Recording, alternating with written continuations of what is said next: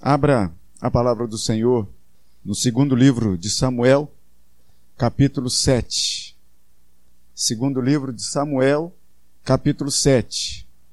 Eu sei que você é familiarizado com a palavra do Senhor em forma de papel, né? Mas só uma dica, né? Está logo no início, é melhor procurar no início que está logo que logo você encontra.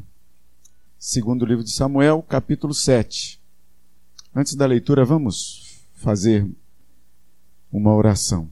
Senhor nosso Deus, damos graças a Ti, porque o Senhor tem sido misericordioso para conosco, e pedimos ao Senhor, Pai, que através do Teu Santo Espírito, que nos ilumine nessa noite, para que a partir da leitura da palavra já ouçamos o Senhor a falar tudo o que o Senhor tem a dizer nessa noite ao nosso coração.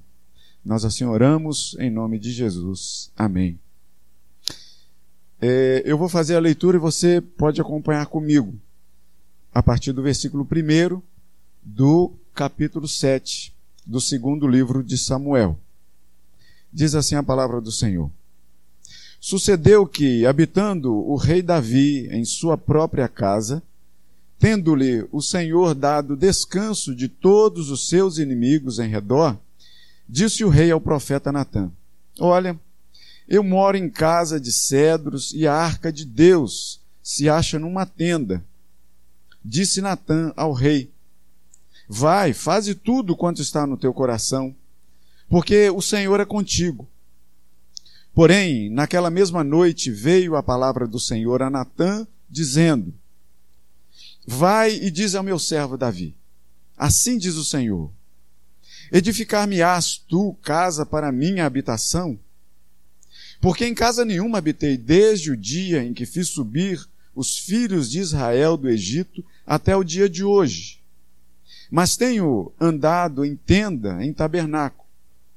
Em todo lugar em que andei com todos os filhos de Israel, falei acaso alguma palavra com qualquer das suas tribos, a quem mandei apacentar o meu povo de Israel, dizendo: por que não me edificas, não me edificais uma casa de cedro? Até aqui. E a gente vai falar um pouco do contexto e a gente vai entender um pouquinho sobre essa questão. Ah, talvez a, a palavra de Deus no Antigo Testamento ela tenha muitos simbolismos e muita coisa para a gente poder aprender um pouco. Aqui fala de determinadas coisas que quem é bem familiarizado com a palavra vai entender muito bem o que nós lemos aqui até agora. Mas que história é essa de arca, tabernáculo e tudo mais?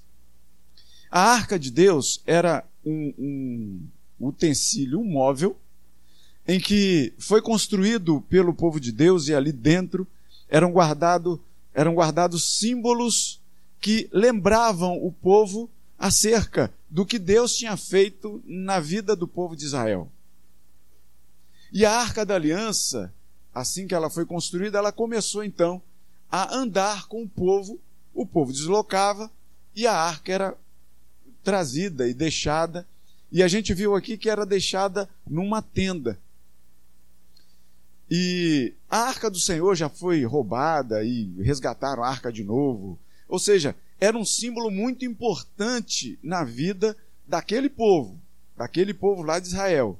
A gente está falando aqui num contexto, meus irmãos, e volto a dizer, talvez não seja para você que é familiarizado já com a palavra de Deus, mas essa palavra não fica aqui com a gente. A gente tem visitante que chega aqui, a gente tem pessoas que escutam pela internet, então a gente não pode deixar de, de repente dar as coisas mais simples para que todos possam entender. A gente está falando aqui de um contexto, né? E aí, quando eu falei aqui que você acha o livro de Samuel bem no início da Bíblia, e aí eu digo é porque, por vezes, a gente vê os nossos queridos irmãos assim procurando, por exemplo, Gênesis nem Apocalipse, eu não vou dizer que vocês erram, não, né? Mas pede, por exemplo, carta de Paulo a Filemon. E aí eu estou vendo as pessoas procurando lá, porque Filemon é difícil ouvir, né? Porque a gente não ouve muita pregação sobre Filemão. E aí a, as pessoas devem pensar assim: ah, deve estar lá no Antigo Testamento. E aí está procurando aqui logo no início da Bíblia, né? Então eu estou falando para essas pessoas. Quando a gente fala então de, de, dessa segunda é, desse segundo livro de Samuel, a gente está falando do Antigo Testamento antes de Cristo. Antes de Cristo vir à terra, antes de Cristo ir à cruz, antes de Cristo ressuscitar.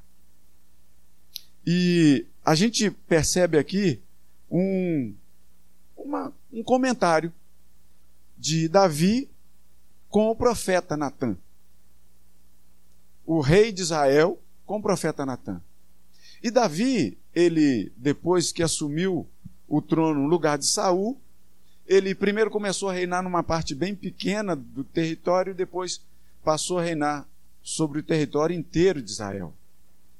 E aqui, quando Davi, então, ele trama essa conversa, esse diálogo aqui com o profeta Natan, acerca de construir um lugar adequado, ou mais adequado, para que eles pudessem guardar essa arca do Senhor, que era carregada e tratada com todo zelo com toda dedicação, com todo respeito que você possa imaginar.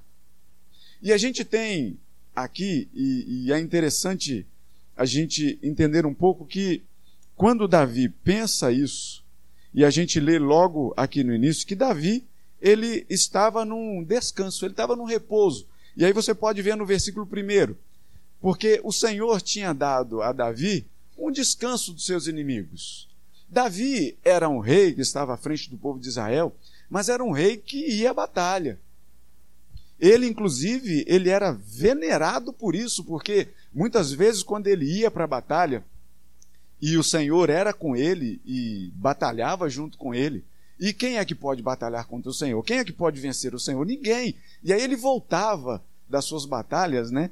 E, e, e com muita festa, com muita alegria, e as pessoas, inclusive, faziam músicas para Davi, dizendo, antes de, de, de Saul ter morrido e ele ter assumido o trono, inclusive, causando ciúme no próprio rei.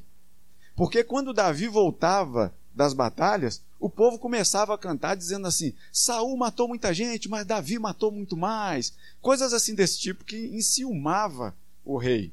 E aí o rei perseguiu Davi, enfim.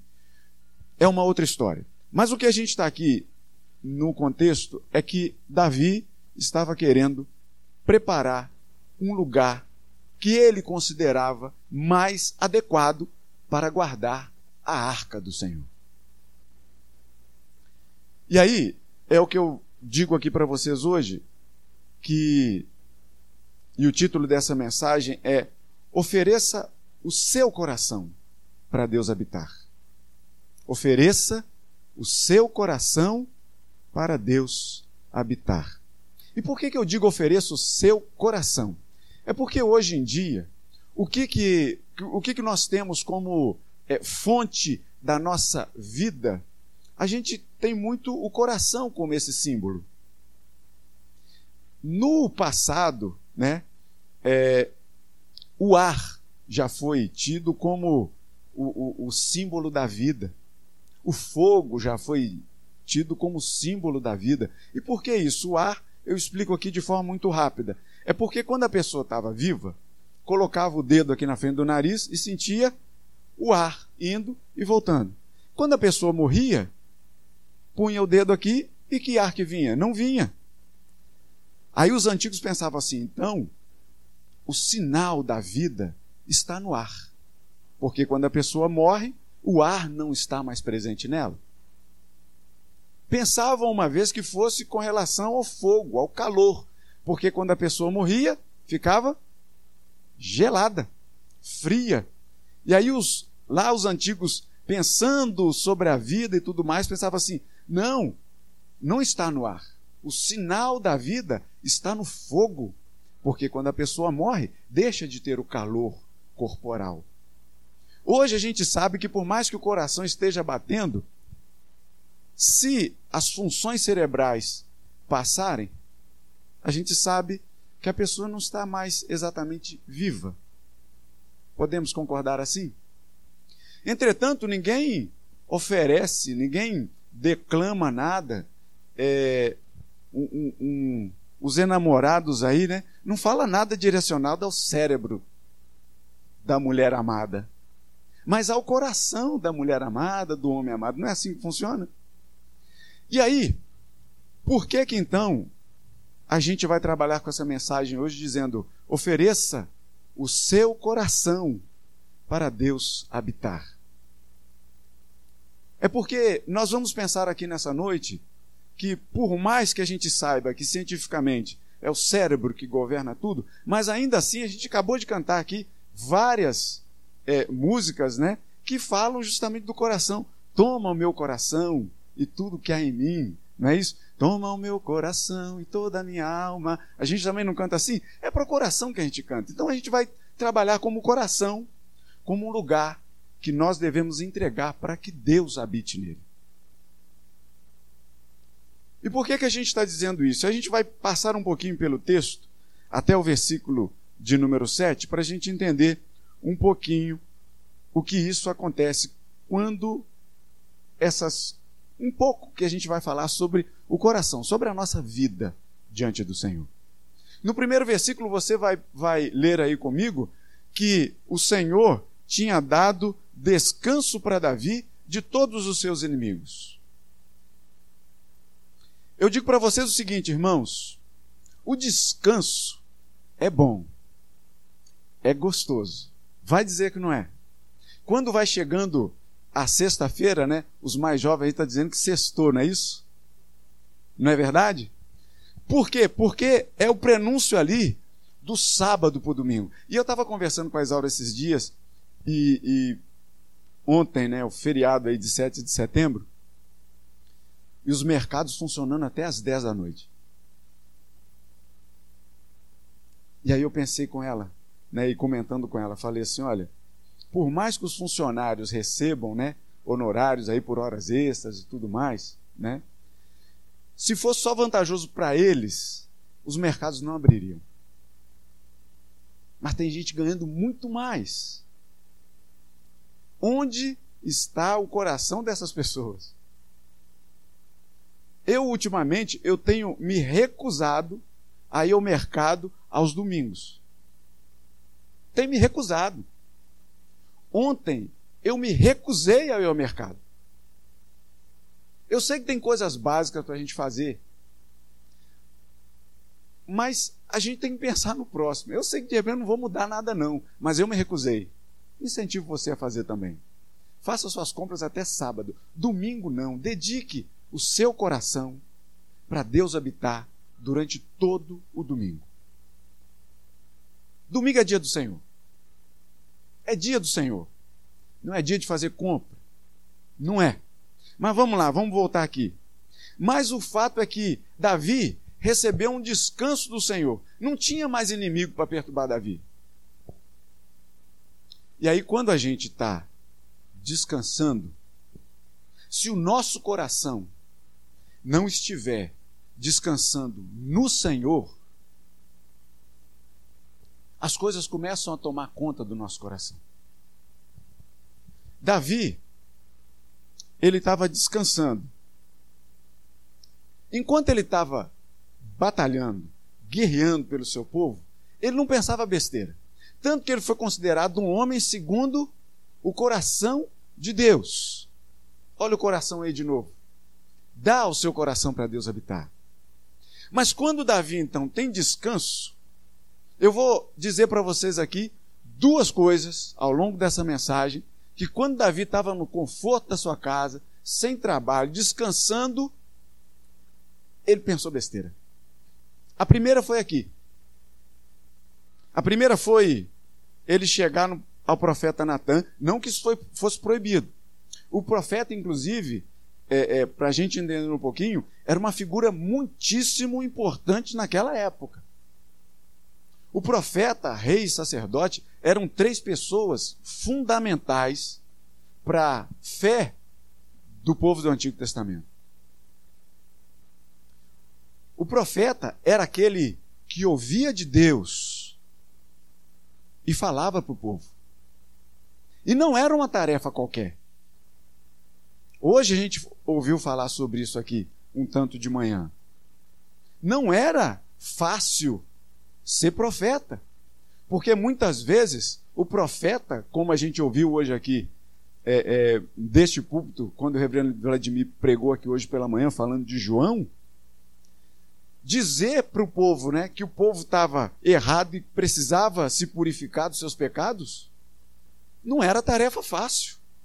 A vida do profeta não era tarefa fácil. Amós, por exemplo, foi um, foi um profeta que o rei chegou, man, chegou não, mandou um recado para ele dizendo assim: manda esse moço calar a boca. E ele falou assim: não vou calar não, porque quem manda falar é o Senhor. E vou te dizer isso, depois você lê o livro de Amós e vê a resposta que ele deu, que não foi brincadeira não, era colocar a cabeça a prêmio. Então Davi chega diante do profeta Natan e diz assim: Olha, é o que está dizendo aí. Eu moro numa casa de cedros e a arca de Deus se acha numa tenda. Disse Natan ao rei. E aí Natan responde ao rei. Um detalhe muito importante. Quando Davi ele estava aqui descansando, ele chegou ao profeta, começou a conversar com o profeta, e os dois, pelo menos aqui o que o diálogo aqui parece ser um diálogo muito informal. Natan, o profeta, ele precisava ouvir de Deus para poder falar para o povo. Não era qualquer discurso, não era qualquer diálogo batendo um papo com qualquer um. Não é. Mas aqui a gente não vê que Natan tenha consultado a Deus sobre isso. A gente não vê. A gente vê o rei chegando assim e fala: olha, a gente precisa construir um, um lugar para a arca de Deus. E Natan diz: é verdade. Faz de acordo com o seu coração mandar, porque o Senhor é contigo. Parece uma coisa muito boa, mas eles não consultaram a Deus. A outra, a outra história, quando Davi ele não estava exatamente fazendo nada, fazendo nada é modo de dizer, né? Mas que ele estava lá no seu descanso, ele estava. É, e o segundo livro de Samuel, isso aqui vai acontecer inclusive depois, no capítulo 11, que conta que Davi estava lá no seu palácio, na sua casa, que Deus tinha prometido para ele que ia fortalecer a, um lugar para ele morar e tudo mais. E a gente sabe que isso futuramente viria a ser essa, essa casa, esse governo, esse reino estabelecido na vida de Davi seria Jesus Cristo. Tudo no Antigo Testamento aponta para Jesus Cristo. Então não era Salomão que era exatamente o descendente de Davi. A gente, inclusive, canta que Jesus Cristo é a raiz de Davi. Mas lá no capítulo 11 desse mesmo segundo livro de Samuel, o livro conta que Davi estava andando lá no seu terraço real. Aí você imagina um rei andando no seu terraço real. É aquele negócio assim, já viram em filme, né? Bota o braço assim para trás e começa a andar confabulando, pensando em nada. E aí ele vai e olha lá no riacho e vê uma mulher tomando banho. E ele vai e consulta. Quem é aquela lá? Avisam para ele dizendo: é a mulher de Urias. Ela tem um marido. Mas Davi estava no seu descanso e sabe o que, que ele faz? Traz aquela mulher lá para mim. Deitou com ela e ela engravidou. Talvez você possa até, até pensar assim, pô, que azar que deu o rei, né? Basta o Senhor pegar um espermatozoide e um óvulo e juntar e dar uma vida. Você acha que é você que governa a sua vida com proteções? Não é. Muitas vezes acontece, como aconteceu aqui nesse, nesse cenário aqui de Davi, que uma criança, que normalmente é gerada em festa, em alegria, não é isso? Muitas vezes causa incômodo, desconforto na vida das pessoas, porque de repente não foi feito na hora certa atrapalha toda, de repente, a vida de famílias. Mas, enfim, Davi pergunta para o profeta Natan, né? melhor, diz para ele: Olha, eu moro em casa de cedros e a arca de Deus está numa tenda. É entendível isso, irmãos. É entendível querer o melhor para o Senhor, não tenho dúvida disso. Mas qualquer coisa que você queira oferecer a Deus, consagra, pergunta para Ele primeiro. Porque muitas vezes aquilo que está dentro do nosso coração pode nos enganar. E não sou eu que digo isso. É a palavra de Deus que diz que o coração do homem é enganoso. Quando a gente vê Davi chegando ao profeta Natan dizendo essas palavras ali, profeta Natan, disse o rei ao profeta aí no capítulo, no versículo de número 2, uma coisa interessante. O que é que faz com que nós possamos conversar com Deus hoje? A gente não conversa com Deus até no silêncio da nossa oração? Deus não é poderoso para ouvir o silêncio da nossa oração? Davi sabia disso. Davi tinha livre acesso para conversar com Deus. Deus estimava, amava Davi como ama a mim e a você. Nós temos essa oportunidade de conversar diretamente com Deus em Cristo Jesus. Tanto é assim que Davi muito poderia ter buscado o Senhor primeiro antes de falar com o profeta. Porque ele fez isso quando ele adulterou com Batseba, a mulher de Urias. Olha o que, que diz o, o, o Salmo de número 51. Quando Davi, então, ele se encontra naquela situação calamitosa, dizendo: Caramba, o que, que eu fiz? Ele conversa direto com Deus. Ele podia ter perguntado: Senhor, é para eu construir uma casa para a sua arca? Mas olha só o que, que ele diz no Salmo 51, depois dele cometer adultério. E é interessante que não é simplesmente cometer adultério. O que uma das primeiras coisas que a gente fez aqui, depois da gente louvar ao Senhor e tudo mais, a gente fez um momento de contrição, não foi? E o que, que o reverendo Gabriel aqui leu com a gente? Os dez mandamentos. Qual é o último mandamento? Não cobiçarás a mulher do teu próximo, nem teu servo, nem a sua serva. Davi não simplesmente adulterou, ele quebrou um mandamento do Senhor. E quando ele viu a besteira que ele tinha feito, aí sim ele foi conversar direto com Deus e disse: Compadece-te de mim, Senhor. É o que ele diz aí no Salmo de número 51. Compadece-te de mim, ó Deus, segundo a tua benignidade e segundo a multidão das tuas misericórdias, apaga as minhas transgressões. E por fim ele vai dizer: sacrifícios agradáveis a Deus são espírito quebrantado, um coração compungido e contrito. Não o desprezarás, ó Deus. Paulo vai escrever aos Efésios, no capítulo 2, versículos 18, dizendo o seguinte: Por Cristo nós temos acesso ao Pai. Davi sabia disso. Davi conversava com Deus. Depois você lê os salmos, quantos salmos de Davi se não eram verdadeiras conversas com Deus? E que serve tanto para a nossa vida hoje?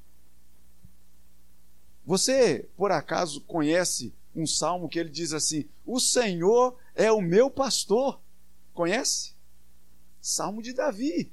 Ele estava falando como a Deus, direto com Deus.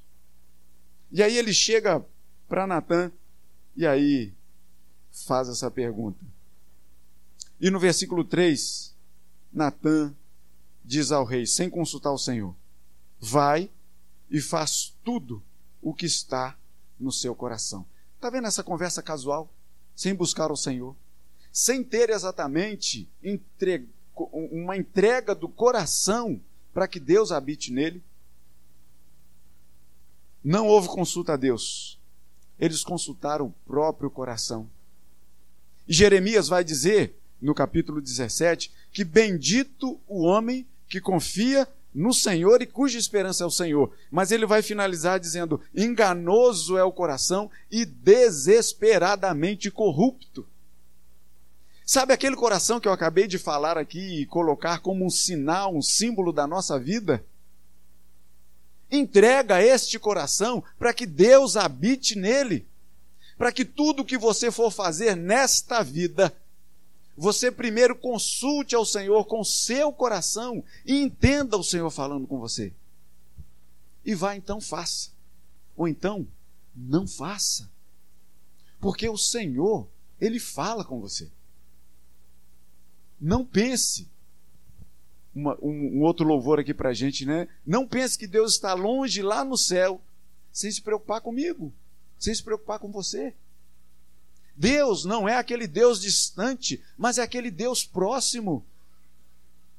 Então, entrega o seu coração, Salmo 37, 5, entrega o seu caminho ao Senhor, confia nele. Entrega o seu coração para que Deus habite nele. E aí a gente tem, a partir do versículo 4 ao versículo 7, a resposta do Senhor. A resposta do Senhor para aquilo que ele nem foi consultado. Mas o Senhor é poderoso para chegar para o profeta Natan e saber dessa conversa que eles tiveram e dizer para Natan assim: olha, vai e diz a meu servo Davi: assim diz o Senhor. Isso é uma característica muito forte da palavra profética, que ele diz assim: assim diz o Senhor. E aí, abra um parêntese aqui, que já chegaram para mim dizendo assim: Pastor, Diz aí uma revelação para mim. O que, que Deus está dizendo para o senhor aí sobre a minha vida? Eu falei, meu irmão, não sei. Sinceramente, eu não posso te dizer uma coisa assim. Como se o Senhor me falasse alguma coisa sobre sua vida. Não. Mas consulte com seu coração diretamente a Deus, e Ele fala com você. Ele fala direto com você. Porque nós temos Cristo como aquele que nos apresenta diante do Senhor.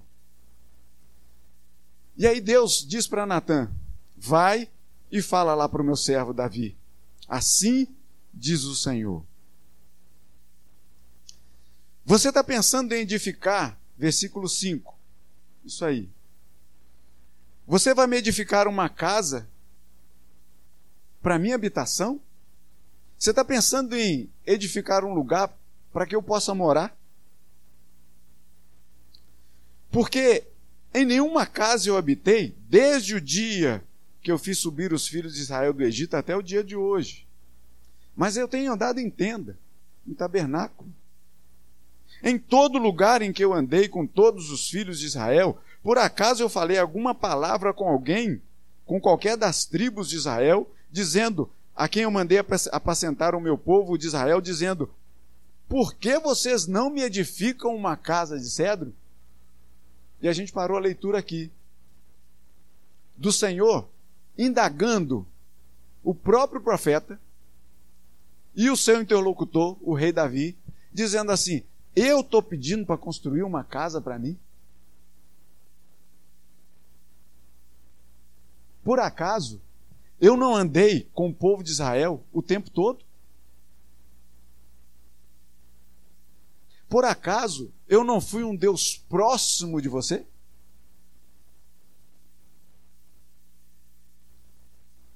Quer construir uma casa para Deus?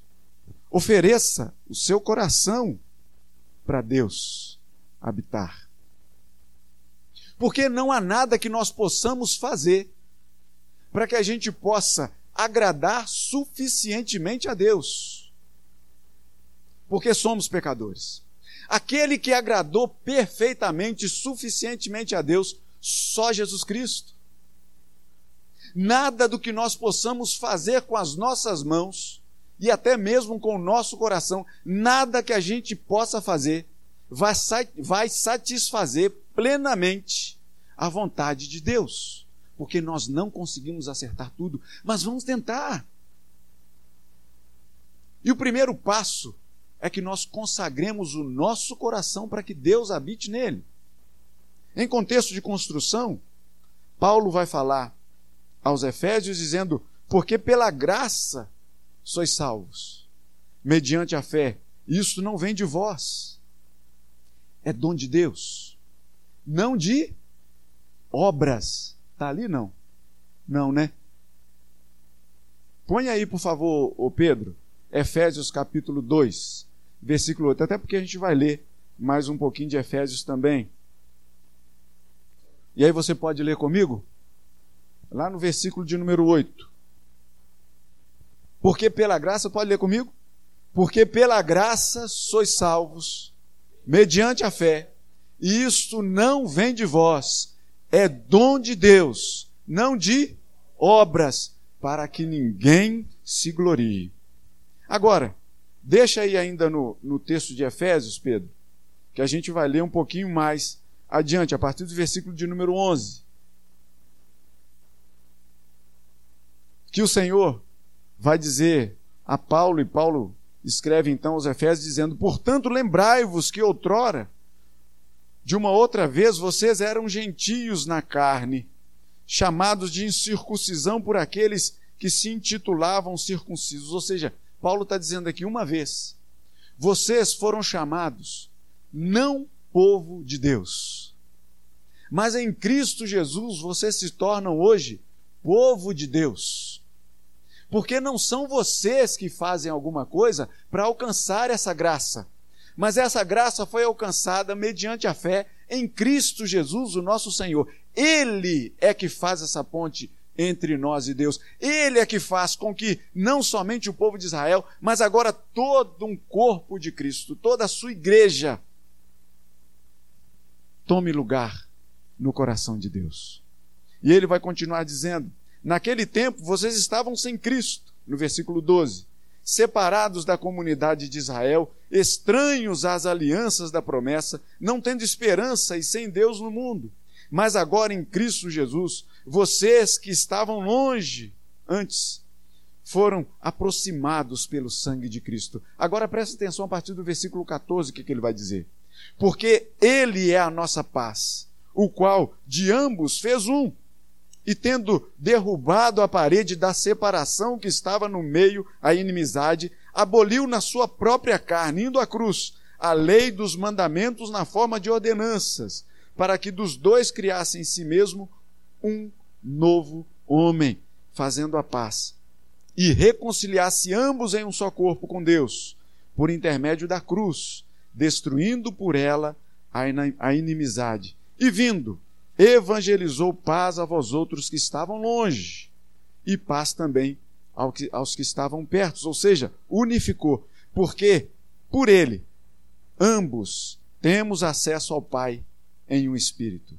Assim, vocês já não são estrangeiros e peregrinos, mas concidadãos dos santos, e vocês são da família de Deus. Olha aí, quer construir uma casa para Deus? Ofereça o seu coração, edificados sobre o fundamento dos apóstolos e profetas, sendo Ele mesmo, Cristo Jesus, a pedra angular, a pedra fundamental para qualquer construção, no qual todo edifício bem ajustado cresce para santuário dedicado ao Senhor. Agora eu quero que você leia o último versículo 22 comigo. No qual também vós juntamente estáis sendo edificados para a habitação de Deus no Espírito, no qual vocês também juntamente estão sendo edificados para a habitação de quem? De Deus. Ofereça o seu coração para que Deus habite nele. Porque vocês estão em Cristo sendo edificados, sendo, sendo construídos. Vocês, nós, na verdade, porque eu tenho que me colocar junto com vocês, nas nossas mãos não podem construir nada para Deus. Este lugar aqui foi feito porque Deus plantou aqui este lugar. Deus está aqui? Também aqui. Mas este lugar, depois de fechadas as portas, Deus continua aqui? Continua. Quando você vai embora, Deus continua aqui? Continua. É o fechar e abrir das portas que vai dizer onde Deus habita. Mas é o fechar e abrir da porta do seu coração que vai dizer se Deus habita nele ou não. Mas que pela graça nós somos salvos e até mesmo abrir da porta do nosso coração não depende de nós. Mas, meus irmãos, entendendo isso, consagre este seu coração para que Deus habite nele, porque Deus está construindo a sua própria casa na sua vida e na minha vida. E essa construção é feita em palavras, é feita em ações, é feita em gestos. E a gente tem ouvido muito isso aqui. Tiago vai dizer, inclusive, sobre essa correlação entre fé e obra e prática. Não basta nós que nós tenhamos somente a fé, mas pela fé posso mudar, posso salvar. Não é assim que a gente canta? Pela fé posso clamar, pela fé posso mudar.